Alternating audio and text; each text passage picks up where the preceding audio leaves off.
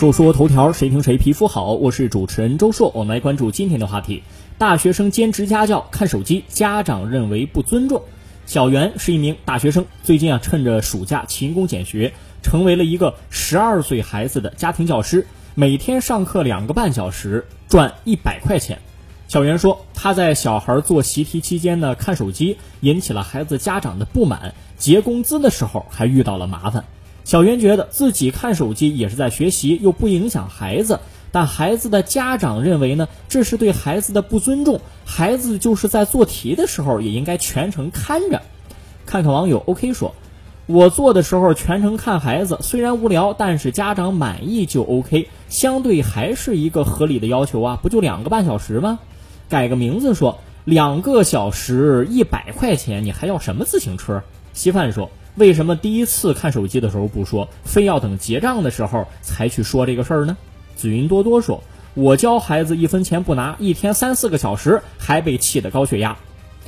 不影响学习效果，家长管那么多干嘛？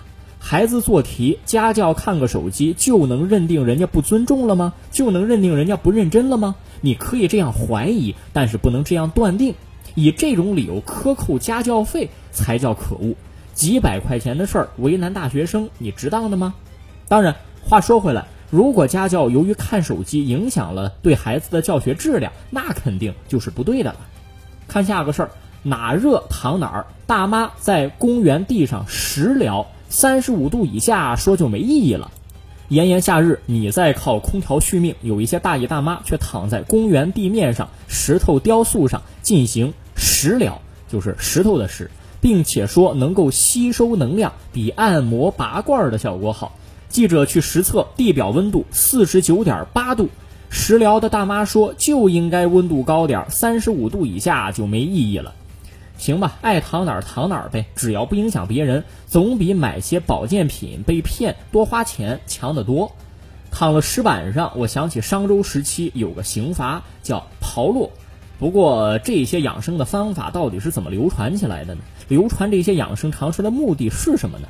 比如一些养生谣言啊，看起来呢也没啥害处，那传播源头的人都在琢磨些什么呢？他们好像也没啥好处，奇了怪了。当然必须得提醒，搞食疗别把自己搞中暑了。最近一个发生在重庆渝北的保时捷女司机与男司机当街冲突视频在网上流传，引起热议。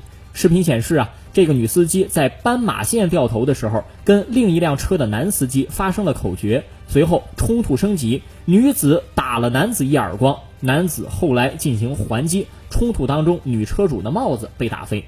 男司机的妻子介绍说，他们当时直行，保时捷女司机嫌他们挡道，他说我们不让他穿的又差，开了一个叫花子车。三十号晚间，警方通报说，经查明，女子驾车没有按规定掉头。罚款两百，驾车戴帽子、穿高跟鞋等妨碍安全行车的行为，扣两分，罚五十。双方就纠纷达成了调解协议。看看网友行走的说，开个保时捷你能开出优越感。越跑跑跑说，穿高跟鞋开车还先动手。锦小莫呀说，穿高跟鞋开车还戴容易遮挡视线的帽子上路，不应该严惩吗？自己不怕不要紧，别害人呢。严重执着说，以其人之道还治其人之身，引发了极度的舒适感。女王范儿说：“这个女人张扬跋扈是谁惯的呀？一般呢，如果意识到自己开车违法，就应该认怂。你看那些喝了酒开车、无牌无证开车的，碰到些碰瓷儿的，哪个不是低三下四，给了钱再说，生怕对方报警？看这个保时捷女士的架势呢，大概她就不知道穿高跟鞋、戴宽檐帽开车，她是违法、是危险的行为，也就是无知者无畏，还横得很。”开豪车的素质高的有的是，可别笑话人家车像叫花子，叫花子怎么了？你有什么资格歧视任何一个群体啊？恶心人！